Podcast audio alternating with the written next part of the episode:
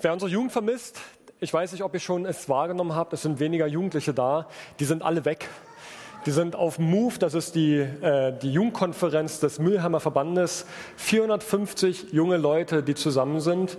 Und wenn man sich vor Augen hält, unser Verband hat ja gerade mal etwa 5000 Mitglieder ähm, ist das Hammer. 450 junge Leute, die auf Konferenz sind, auf Move, die Jugendkonferenz des Mömer Verbandes und dort richtig gute Zeit miteinander verbringen. Gute Seminare hören, guten Input hören, Jesus weiter kennenlernen. Also richtig wunderbar. Also vermisst sie nicht, sie werden nächste Woche wieder da sein ähm, und das ist einfach richtig schön. Ich habe uns letzte Woche die Frage gestellt, wer bist du? Und wir haben festgehalten, dass sich diese Frage nicht anhand der Rollen allein klären lässt, die, mit denen wir uns bekleiden, sondern dass es etwas Tieferes braucht. Eine tiefere Substanz, eine tiefere Gründung, einen festeren Halt, um dieser Spur nachzukommen. Wer bin ich eigentlich? Und ich habe Eugen Drewermann zitiert, der sagt, Selbstfindung und Gottesfindung ist ein und derselbe Vorgang. Und das, was mich zur Predigt letzte Woche und auch heute im Hintergrund bewegt hat, ist dieses Buch hier. Das heißt das Enneagramm. Soll keine Schleichwerbung sein, aber ich finde es trotzdem total spannend, dieses Buch. Und das, was vielleicht aussieht wie ein Pentagramm, ist kein Pentagramm. Ähm, es ist ein sehr spannendes Buch, was sich letztendlich dem Gedanken widmet und versucht einzuteilen, wie ticken wir Menschen eigentlich. Und das ist die Rede von den neuen Gesichtern der Seele. Und der Hintergrund, der Grundgedanke dieses Buches ist es, dass der Mensch aufgrund seiner Schuldigkeit vor Gott durch seine Gaben korrumpiert wird. Also weil wir getrennt von Gott sind, weil wir schuldig geworden sind an Gott, neigen wir dazu und sind wir alle dem daran verhaftet, dass unsere Gaben korrumpiert werden, dass wir durch unsere Gaben zerstört werden. Und weil wir darauf fixiert sind, äh, weil, weil wir darauf fixiert sind, weil wir uns viel zu stark damit identifizieren. Wir tun was Bestimmtes, wir können was Bestimmtes Gutes und fixieren uns darauf und identifizieren uns darüber.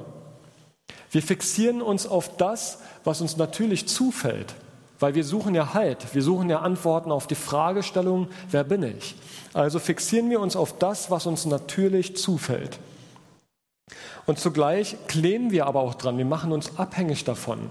Also nicht wir definieren die Gabe, sondern die Gabe definiert uns. Und das Buch beschreibt diese Situation als die Wurzelsünde, dass letztendlich das, was unsere Begabung ist, auf der Umkehrseite eine Wurzelsünde in sich trägt, die Versöhnung braucht, die Wiederherstellung braucht. Und diese Wurzelsünde, die sieht bei jedem dieser neuen Gesichter anders aus. Von daher kann ich hier nicht ein Rezept vorlegen, sondern kann, ja gut, dann ist doch wieder Schleichwerbung, kann nur die Lektüre dieses Buches empfehlen. Wer dem etwas tiefer auf den Grund kommen möchte, was ist eigentlich das Gegenüber meiner Begabungen. Und vielleicht umgekehrt aber auch zu entdecken, was ist vielleicht meine Wurzelsünde und wo hat diese Schuldhaftigkeit oder auch vielleicht meine Geschichte auf der Umkehrseite eine Begabung.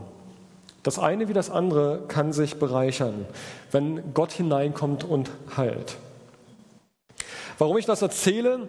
Im Lesen dieser Lektüre habe ich für mich erlebt, dass mir Jesus ganz neu begegnet ist, auf eine tiefere Art und Weise. Ich habe, wenn ich es blümeranter formulieren würde, ich habe mich so ein Stück weit neu in Jesus verliebt, weil ich gemerkt habe, wie viel größer Jesus eigentlich ist und wie viel kleiner ich es bin. Und dass das gar nicht wehtut, sondern im Gegenteil, dass das einen Raum eröffnet dafür, wie viel größer Gott eigentlich ist. Und der konkrete Punkt, wo ich so ins Stolpern, ins Straucheln gekommen bin, und das erleben wir ja oft, der Moment, wo wir wachsen, ist ja oft damit verbunden, dass wir vorher irgendeinen Tiefschlag oder eine tiefe Erkenntnis über uns selber hatten oder eine neue Erkenntnis, die vielleicht erst einmal wehtut. Und meine Erkenntnis war, ich habe in den letzten Monaten, vielleicht auch Jahren, sehr ohne Zuversicht gebetet. Genau genommen vielleicht ohne Hoffnung gebetet. Und da komme ich schon zu diesem Punkt, dieses, dass ich mich selber viel zu groß gesehen habe und Gott nur noch diesen kleinen Part übrig gelassen habe für die Dinge, die nicht klappen. Und das, was Bibel aber eigentlich vorschlägt, ist, dass sie sagt, du bist so und Gott ist so. Aber wer von sich so denkt und Gott nur so viel Raum lässt, der hat natürlich wenig Hoffnung. Der hat wenig Perspektive für das, was noch alles sein kann. Ich habe mich dabei ertappt, dass ich nur noch sehr kalkuliert gebetet habe. Ähm, dass wenn ich morgens bete, Herr, segne den Tag, dann habe ich, das ist ja sehr allgemein formuliert, dann habe ich auch abends entspannt Grund zum Danken, weil wenn die Dinge gut geklappt haben, die gut geklappt haben, dann ist ja mein Gebet erfüllt worden. Aber wo bete ich eigentlich für die Dinge, die jenseits meiner Möglichkeiten sind? Wo ich vielleicht auch auf der Wegstrecke mal erlebt habe, dass mein Beten, mein Ringen mit Gott nicht zu der erwünschten Antwort geführt hat. Und ich glaube, da ist manch ein Ansatzpunkt vielleicht auch zu uns gemeinsam da, wo hat Ernüchterung in meinem Leben, in meinem Gebetsleben, in meiner Beziehung zu Gott dazu geführt, dass ich nur noch klein und kalkuliert bete. Vielleicht, weil ich enttäuscht bin. Vielleicht, weil ich nicht wieder enttäuscht werden will von diesem großen Gott, von dem wir alle sagen würden, er ist groß. Aber ist er auch groß, wenn es um deine konkreten Anliegen geht? Und ich habe mich selber dabei ertappt, dass da, wo ich für größere Dinge gebetet habe, dass es vielleicht, vielleicht war es doch nur geleiert. Klingt vielleicht hart, vielleicht auch nicht so hart. Vielleicht sieht es Gott gar nicht so hart auch bei mir. Aber ich habe das Gefühl gehabt, dass vieles von dem, was Gott mir eigentlich bereithält, gar nicht so wahrgenommen hat. Und ja, ich habe zwischendurch auch Überraschungen und Gebetserhörungen erlebt, das auf jeden Fall. Und trotzdem, ich habe mich dabei noch nicht so überführt gefühlt wie bei dieser Lektüre dieses Buches. Auf jeden Fall, was ich sagen möchte, es ist ja leicht, und das ist für mich dieser Kernpunkt bei mir, der Kernpunkt, den ich gemerkt habe, mir fehlt Hoffnung. Mir hat Hoffnung gefehlt weil ich ja von mir groß und von Gott klein gedacht habe. Und es ist natürlich interessant, das Wort Hoffnung ist ja so ein Ding. In Kriegszeiten, da hoffst du auf das Ende des Tages und hoffst am Ende des Tages satt, sicher und einen Ort zu haben, wo du schlafen kannst. In Friedenszeiten bist du bereit, über 30, 40 Jahre nachzudenken und einen Kredit aufzunehmen, in der Erwartung, dass die Zeiten so bleiben, wie sie sind. Also je nach Kontext, je nach Situation ist deine Hoffnung sehr begrenzt, vielleicht auch sehr, äh, sehr demütig, weil du merkst, was eigentlich substanziell und was wesentlich ist. Aber was ist das, was dir und was mir über all das hinaus eine Hoffnung gibt, die sich nicht an den Umständen allein festmacht? Im Griechischen steht das Wort Elpis für Hoffnung welches mit Hoffnung übersetzt wird. Und bei dem Wort Hoffnung schwingen aber drei Nebenbedeutungen noch mit. Und die möchte ich uns gern einmal mit anschlagen, weil es hilft, glaube ich, es tiefer nachzuvollziehen. Das Wort Hoffnung, wer es nicht sehen kann, der muss nachher nochmal nach vorne kommen. Das Wort Hoffnung hat drei Nuancen. Das ist einmal das Wort Erwartung, und äh, das denke ich mir jetzt nicht aus, sondern das, ist so die, das sind die Bedeutungsschwerpunkte, die das Wort Erwartung, äh, die das Wort Hoffnung in sich tragen. Das Wort Erwartung. Und damit es sich ein bisschen abhebt, nochmal eine andere Farbe. Das Wort Vertrauen.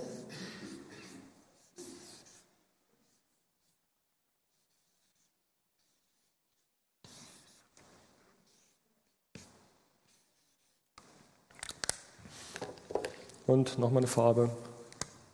Das Wort Geduld.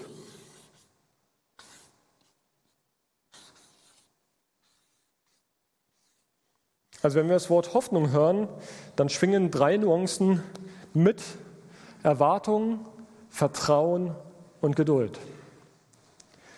Und ich weiß nicht, wie dein Gebetsleben aussieht oder wie lange du an manchen Themen dran bist, aber das Wort Geduld ist vielmehr ein geduldiges Warten ein geduldiges Ausharren und zugleich aber auch an etwas dranbleiben, also erwartungsvoll bleiben. Nicht nach ein, zwei, drei Ansätzen aufzugeben, sondern ich bleibe erwartungsvoll aufgrund meiner Hoffnung. Ich habe Vertrauen, also Hoffnung ist ein Beziehungsbegriff. Ich habe Vertrauen, dass zu dem, zu dem ich bete, dass bei dem das gut aufgehoben ist, dass meine Hoffnung nicht vergebens ist. Und Geduld ist dieser Aspekt des Ausharrens. Ich nehme uns mal mit hinein, was die Bibel über Hoffnung sagt. Psalm 4 wird beschrieben, dass Hoffnung geschenkt werden kann. Also Gott, der Hoffnung schenkt. Psalm 9 wird beschrieben, man kann Hoffnung aufgeben. Also eine Entscheidung, ich gebe auf oder ich mache weiter. Man kann Hoffnung aufgeben. Psalm 25, ich lese den ganzen Vers, Aufrichtigkeit und Ehrlichkeit sollen mein Schutz sein, denn meine Hoffnung bist allein du. Aufrichtig und Ehrlichkeit sollen mein Schutz sein, denn meine Hoffnung bist allein du. Also Hoffnung kann mich im Leben gerade halten, aufrecht halten. Und wir kennen alle diese Momente, jeder von uns, diese Momente, wo wir denken oder wo wir innerlich vielleicht auch sagen, es machen doch alle so, also kann ich es doch auch so machen. Ob es gerade ist oder nicht, völlig egal. Wenn es alle so machen, kann ich es auch machen. Hier wird beschrieben, Hoffnung hält mich gerade. Hoffnung ist etwas, was die Zukunft in den Blick nimmt. Hoffnung hält mich gerade. Psalm 33, es ist eine trügerische Hoffnung, eine Schlacht durch die Anzahl der Pferde zu entscheiden. Und nicht ihre große Kraft lässt einen Reiter heil davonkommen. Wir kennen den Begriff aufs falsche Pferd setzen oder auf die falschen Werte setzen. Psalm 34, nahe ist der Herr denen, die ein gebrochenes Herz haben. Er rettet alle, die ohne Hoffnung sind. Also Gott ist selbst dir und mir nahe, wenn wir keine Hoffnung haben. Wenn wir uns dabei ertappen, dass wir hoffnungslos unterwegs sind, erwartungsfrei, geduldlos, ungeduldig, misstrauisch, selbst dann ist Gott da, er rettet alle, die ohne Hoffnung sind. Und ich greife noch was aus dem Neuen Testament heraus, Apostelgeschichte 5, verrückte Geschichte, da heißt es, und überall, wo Petrus hinkam, trug man die Kranken auf die Straße und legte sie dort auf Betten und Matten in der Hoffnung, dass wenigstens sein Schatten auf den einen oder anderen von ihnen falle. Und im Folgevers heißt es, alle wurden geheilt. Hoffnung, Hoffnung, Geduld, Erwartung, Vertrauen. Warum Hoffnung? Hoffnung stiftet Sinn. Jeder von uns weiß, wer hoffnungsvoll ist, hat etwas, wo er merkt, da ist etwas, was mir Halt gibt, einen Grund, da ist etwas, was mich motiviert. Hoffnung ist positiv gesonnen. Hoffnung erwartet, dass das Gute eintreten wird. Hoffnung gibt Freude. Hoffnung gibt Freude, Leute. Wenn dir Freude fehlt, Gott ist ein Gott der Hoffnung. In Hebräer 11 heißt es, was ist denn der Glaube? Er ist ein Rechnen mit der Erfüllung dessen, worauf man hofft und ein Überzeugtsein von der Wirklichkeit unsichtbarer Dinge. Und Paulus präzisiert das Ganze nochmal in Römer 8. Er sagt, nun ist aber eine Hoffnung, die sich bereits erfüllt hat, keine Hoffnung mehr. Denn warum sollte man auf etwas hoffen, was man schon verwirklicht sieht? Also, der Glaube ist ein Hoffen auf das, was noch nicht da ist, aber es ist ein Überzeugtsein von unsichtbaren Dingen, also Dinge, die irgendwie doch schon da sind, aber für uns noch nicht sichtbar, noch nicht greifbar. Also Hoffnung schärft im Endeffekt unseren Blick für das Wesentliche, was noch nicht sichtbar ist. Und ich möchte dich fragen, was sind die Dinge vielleicht, die du innerlich vielleicht immer wieder im Kopf oder im Herzen mit Gott besprichst und wo du merkst, die sind noch nicht da, aber ich, ich ringe mit Gott darum, dass sie sichtbar werden. Wo gibt es Dinge, wo du Hoffnung vielleicht aufgegeben hast, weil Gott nicht reagiert hat? Hoffnung möchte unseren Blick für das Wesentliche schärfen. Und wir werden jetzt gleich sehen, dass das keine diffuse oder nebulöse oder so unklare Hoffnung ist, sondern dass es sehr klar beschrieben wird, was meint die Hoffnung in der Bibel. Also was wird beschrieben? Es wird zweierlei beschrieben dass Hoffnung auf der einen Seite sich auf die Gegenwart bezieht. Hier heißt es, eine, es ist eine Grundlage im Hier und Jetzt. Und ich lese aus Römer 5, Vers 2, wo diese beiden Dimensionen deutlich werden. Römer 5, Vers 2. Durch ihn haben wir freien Zugang zu der Gnade bekommen, die jetzt die Grundlage unseres Lebens ist. Und im Glauben nehmen wir das auch in, Ursprung, äh, in Anspruch. Jetzt die Grundlage des Glaubens. Also das, auf dem du stehst, ist die Grundlage des Glaubens, dass du annimmst für dich, dass ich einen freien Zugang zu Gott habe. Das ist dein Hier und Jetzt, unser Hier und Jetzt. Deine Grundlage ist, und das feiern wir heute im Abendmahl gleich hiernach noch, unsere Grundlage ist, dass wir sagen, ich habe einen freien Zugang zu Gott. Und das ist der Boden, auf dem ich mich bewege. Wenn ich hierhin gehe, stehe ich immer noch auf dieser Grundlage. Egal, wo du hingehst, du stehst auf dieser Grundlage, dieser Hoffnung, diesem Wissen, dass dir vergeben ist. Das ist deine Basis im Hier und Jetzt. Es gibt ein tolles Buch, wo das so ein äh, bisschen Science-Fiction-mäßig beschrieben wurde, dass der Boden unter dieser Person wie elektrifiziert war. Und überall, wo er hintritt, das kennt man aus diesen Science-Fiction-Filmen, äh, geht dann so Licht auf, ja, und dann pff, und überall Licht und pff, da ist Licht. Also überall, wo du hingehst, ist Gott mit dir. Es ist die Grundlage deines Glaubens. Das ist der eine Aspekt, das Hier und Jetzt. Und der andere Aspekt kommt jetzt in Römer, Vers 2, Römer 5, Vers 2 als zweiter Teil. Da heißt es, darüber hinaus haben wir eine Hoffnung, die uns mit Freude und Stolz erfüllt. Wir werden einmal an Gottes Herrlichkeit teilhaben. Also beides, alles ist Römer 5, Vers 2. Das eine beschreibt die Grundlage, dieses Wissen darum, dass ich einen freien Zugang zu Gott habe. Und das andere beschreibt die Hoffnung, die weiter weg ist. Eine Hoffnung, die mich nach vorne gucken lässt und wissen lässt, da kommt etwas, was gut ist. Da kommt etwas, was Paulus beschreibt. Wir werden teilhaben an der Herrlichkeit Gottes. Und dass ihr jetzt nicht denkt, das ist so ein Vers, ja, sondern es geht hier weiter. Titus 2, Vers 13, da heißt es, seine Gnade führt auch dazu, dass wir voll Sehnsucht auf die Erfüllung der Hoffnung warten, die unser höchstes Glück bedeutet. Nämlich das Erscheinen unseres großen Gottes und Retters Jesus Christus in seiner ganzen Herrlichkeit. Ich nenne euch noch einen Vers, Epheser 1. Eröffne euch die Augen des Herzens, damit ihr erkennt, was für eine Hoffnung Gott euch gegeben hat, als er euch berief, was für ein reiches und wunderbares Erbe er für die bereithält, die zu seinem heiligen Volk gehören. Es geht um etwas, was mit deiner Gegenwart zu tun hat. Und die Frage ist, wie guckst du in die Zukunft? Und ich finde es so krass, äh, als ich mich vorbereitet habe zu dieser Predigt, die Hoffnung ist immer bezogen auf das, was kommt. Immer bezogen auf das, was Gott bereithält. Und das ist ähm, im Detail nicht erklärt, aber es wird beschrieben, es geht um die Herrlichkeit Gottes, die wir sehen werden. Es, Paulus nennt es das höchste Glück, ihn zu sehen, das Erscheinen Gottes. Und es ist immer wieder beschrieben, dieses wunderbare Erbe, Wunderbares Erbe, höchstes Glück, die Herrlichkeit Gottes, das zu sehen und das wahrzunehmen. Das ist ein Aspekt. Hoffnung gibt Freude. Hoffnung hält dich wach und stiftet Sinn, warum du die Dinge tust. Warum du diesem Gott überhaupt nachfolgst. Warum du Dinge aushältst. Das wäre der zweite Punkt. Hoffnung gibt Halt in schweren Zeiten. Es hilft mir auszuharren, zu warten, geduldig zu bleiben, erwartungsvoll zu bleiben, weil ich weiß, da hinten wartet etwas auf mich, ganz am Ende, was viel größer und viel herrlicher als, ist als das, was ich jetzt erlebe. In 1. Thessalonicher 1 heißt es, und wie standhaft euch die Hoffnung macht, dass Jesus Christus, unser Herr, wiederkommt. Wieder Gegenwartsbezug, standhaft im Hier und Jetzt deine Grundlage. Es macht dich standhaft, weil du weißt, welche Hoffnung damit einhergeht, dass Jesus Christus wiederkommt. Hoffnung lässt aushalten. Es gibt noch was. Ich mache noch weiter. Hoffnung macht auskunftsfähig.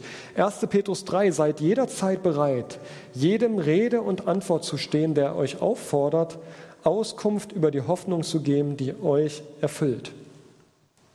Also unabhängig davon, wie es dir gerade geht, bleibt diese Hoffnung. Diese Hoffnung ist die gleiche. Und die Einladung Gottes ist, und das, was der Heilige Geist auch nur schenken kann, ist, dass wir uns an diese Hoffnung binden. Dass wir uns neu an diese Hoffnung binden. Und das, was ich gerade schon beschrieben habe mit Hoffnung, hebt den Blick nach vorne, wird weiter beschrieben. Ich äh, gebe euch hier so lauter Bibelverse, äh, weil ich das so spannend finde, was alles in Gottes Wort verordnet ist, wenn wir über Hoffnung reden und wie stark das in eine Richtung geht. Philippa 3, dann werde auch ich, das ist meine feste Hoffnung, sagt Paulus, unter denen sein, die von den Toten auferstehen. Kolosser 1, angespornt werdet ihr dabei von der Hoffnung auf das, was Gott im Himmel für euch bereithält. Immer wieder das, was auf uns wartet, der Aspekt der Hoffnung. Der Aspekt der Hoffnung. Und vielleicht eines der bekanntesten Verse, Paulus nennt es das große Geheimnis, was allen Völkern offenbart wurde. Christus in euch, die Hoffnung auf Gottes Herrlichkeit. Immer wieder dieser Gegenwartsbezug, diese Grundlage der Gnade Gottes, diese Basis, auf der ich stehe, dieser Christus in uns, der die Hoffnung auf Gottes Herrlichkeit ist. Und ich bin davon überzeugt, wir reden viel zu wenig davon. Wir predigen zu wenig davon. Wir lesen vielleicht auch die Bibel zu wenig danach und verfolgen es zu verstehen, in welchen Zusammenhängen wir uns bewegen. Und Freunde, wir ver verlieren die Freude am Leben, wenn wir keine Hoffnung haben. Wenn wir uns diese Hoffnung nicht immer wieder bewusst machen. Und ich glaube, wir brauchen es, dass wir uns ein inneres Bild verschaffen anhand dessen, was Gottes Wort über das sagt, was auf uns wartet, damit wir im Hier und heute weiterhin hoffnungsvoll leben können, erwartungsvoll, geduldig, vertrauensvoll beten. Weil wenn wir die Hoffnung verlieren, dann haben wir das Wesentliche verloren, was Glauben ausmacht. Wir sprechen gerne von Glaube, Liebe und, ach, was war das dritte nochmal? Ach ja, Hoffnung. Ja, über Glaube und Liebe können wir viel reden, aber was ist mit der Hoffnung, die dem Ganzen nicht nur Würze gibt, sondern das Freudvolle schenkt, nämlich zu wissen, alles, was hier und jetzt ist, an schönen und an, an schlechten Dingen, es gibt diese eine Hoffnung auf diese Herrlichkeit, die auf uns wartet, die auf dich und mich wartet. Paulus bringt es auf den Punkt, wenn die Hoffnung, die Christus uns gegeben hat, nicht über das Leben in der jetzigen Welt hinausreicht, sind wir bedauernswerter als alle anderen Menschen. Weil wir die ganze Zeit auf eine Lüge gehofft hätten. Aber Leute, am Ende geht es genau darum, wir glauben an die Auferstehung der Toten. Wir glauben daran, dass es eine Hoffnung gibt, die über das Leben hinausgeht. Und wir knicken ein, unser Glaube ermattet, ohne Hoffnung. Ohne Hoffnung. Ich habe am Anfang gesagt, dass dieses Thema Hoffnung mich persönlich so betroffen hat, weil ich gemerkt habe, wie äh, wenig hoffnungsvoll ich gebetet habe. Und ich habe gemerkt, ohne dass ich dafür jetzt konkret gebetet habe, dass dieser Aspekt Hoffnung und dieses nach vorne schauen und wissen, was kommt, mir eine, eine Freude geschaffen hat, einfach an meinem Jesus. Weil mir bewusst wurde, wie groß ist dieser Jesus und wie klein bin ich. Und wie wie leer ist mein Leben, wenn ich, wenn ich zu viel von mir erwarte oder von meinen Mitmenschen erwarte und Gott eigentlich keinen richtigen Spielraum schenke, das eigentliche Wundersame in meinem Alltag zu tun. Mich hat es herausgefordert, mutiger, zuversichtlicher, größer wieder zu beten. Es hat mich dazu gebracht zu sagen, Herr, verzeih mir mein Misstrauen und meine Erwartungslosigkeit gegen dich. Verzeih mir meine Ungeduld, dass ich Sachen mal kurz ausbete und dann wieder beiseite fallen lasse, weil es nicht gleich geschehen oder erfüllt wurde. Ich habe für mich ganz bewusst neu angenommen zu sagen, hey, ich bin Reich Gottes Bürger, ich bin Kind Gottes. Und das Neue Testament beschreibt es so deutlich, diese, dieser Aspekt von, als Kind Gottes steht dir die Herrlichkeit Gottes zur Verfügung, sie ist da. Nicht in der Fülle, nicht in dem Absoluten, nicht in dem Vollendeten, wie es angekündigt ist. Aber ganz ehrlich, ich habe das Gefühl, wir kippen immer auf der anderen Seite vom Pferd. Und wir bitten dann eher, ach Herr, wenn es dein Wille ist, dann mach doch bitte. Und wir trauen uns gar nicht mutig zu beten, weil wir Angst haben davor, vielleicht erneut enttäuscht zu werden. Und wenn wir alles von vornherein sagen, ach Herr, wenn es dein Wille ist, dann schieben wir eigentlich schon innerlich einen Erwartungsriegel davor, weil wir ja sagen können, dann war es halt nicht Gottes Wille. Und dann können wir abends auch wieder danken dem Herrn für den schönen Tag und das gute Wetter, weil ich ja keine explizite große Erwartung hatte, mit der ich mich an Gott gewendet habe. Ich habe mir vor vier Wochen meinen Knie blöd angestoßen gehabt. Das hat mich über Wochen hinweg äh, äh, sehr ähm, ähm, eingeschränkt. Und ähm, es gab so einen Punkt, wo ich, an, wo ich darauf gestoßen bin, gemerkt habe, wie wenig erwartungsvoll ich bete. Und ich habe dafür angefangen zu beten. Ich habe angefangen, wieder und wieder, den ganzen Tag hindurch war es mir dann so präsent, für mein Knie zu beten und Heilung auszusprechen, Hoffnung auf meinen Herrn zu setzen, der größer ist als ich. Ich habe Jesaja 53 über meinem Knie ausgebetet, wo es heißt, dass wir in seinen Wunden geheilt sind, dass unsere Schuld in seinen Wunden beendet ist und ausgeräumt ist. Es gab dann einen Moment, wo zwei Leute, meine liebe Frau und der Joe, für mein Knie gebetet haben und innerhalb des Nachmittags war zu 90 Prozent alles an Schmerzen weg und ich konnte gar nicht anders, als das Gott zuzuschreiben. Ich möchte uns einladen, das ist nicht die Geschichte, die das Beispiel ist und das alles so folgen wird bei dir, aber ich möchte uns einladen, dass wir, dass wir anfangen, wieder mutig zu bitten. Im Jakobusbrief heißt es, ihr empfangt nicht, weil ihr nicht bittet. ich möchte uns einladen, wenn du, wenn du enttäuscht bist von Gott und wenn du merkst, da ist nicht viel Hoffnung bei dir da, fang neu an, mit Gott da zu reden. Fang neu an, hoffnungsvoll zu beten. Fang neu an, dich, dir dieser, dieser Perspektive bewusst zu werden, die am Ende wartet und die dich aushalten lässt, wenn in der Gegenwart Dinge nicht so sind, wie du sie gern hättest oder auch erbittest.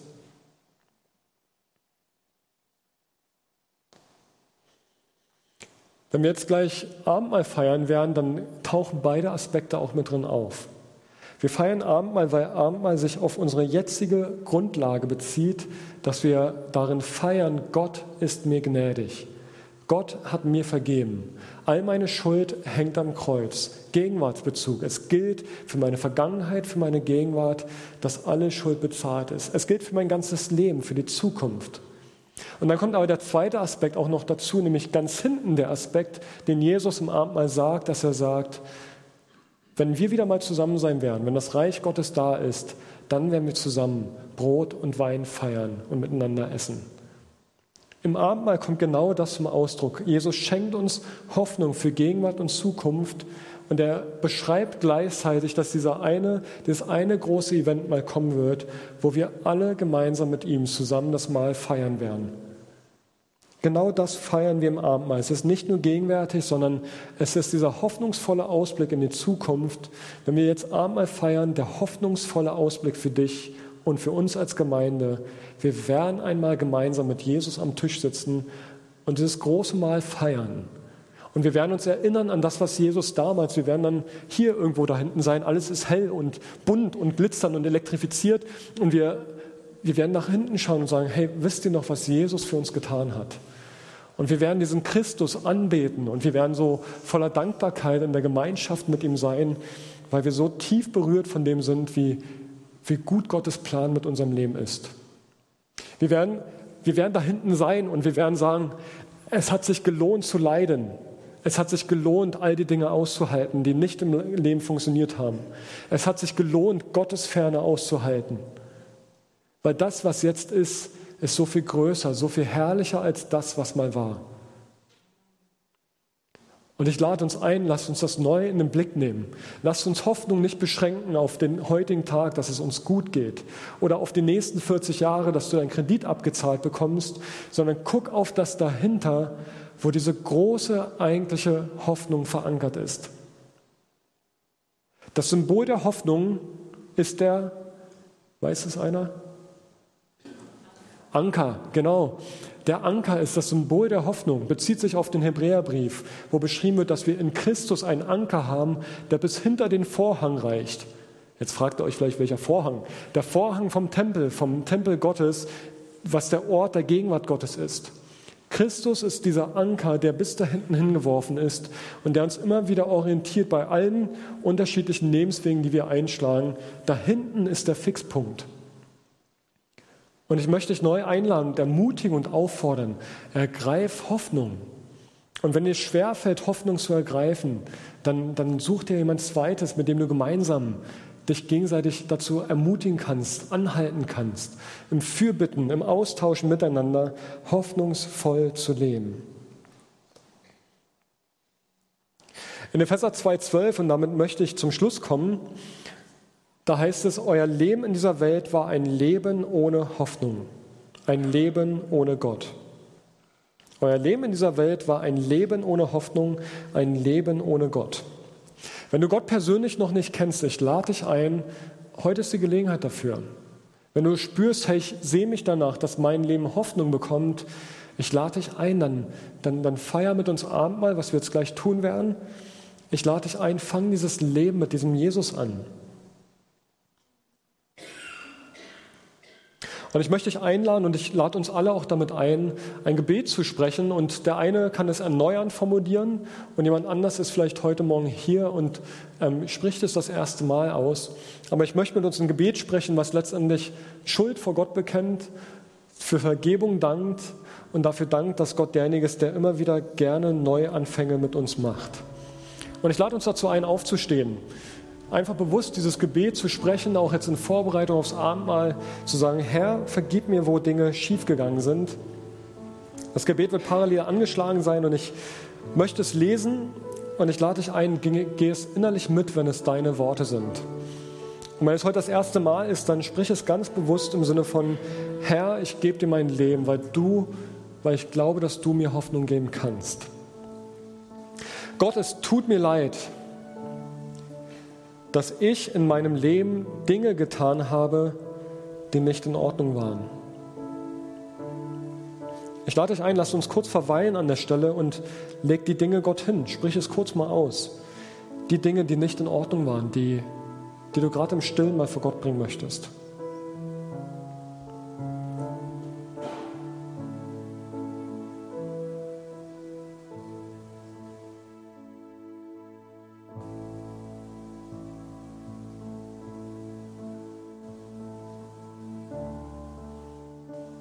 Gott, es tut mir leid, dass ich in meinem Leben Dinge getan habe, die nicht in Ordnung waren. Bitte vergib mir.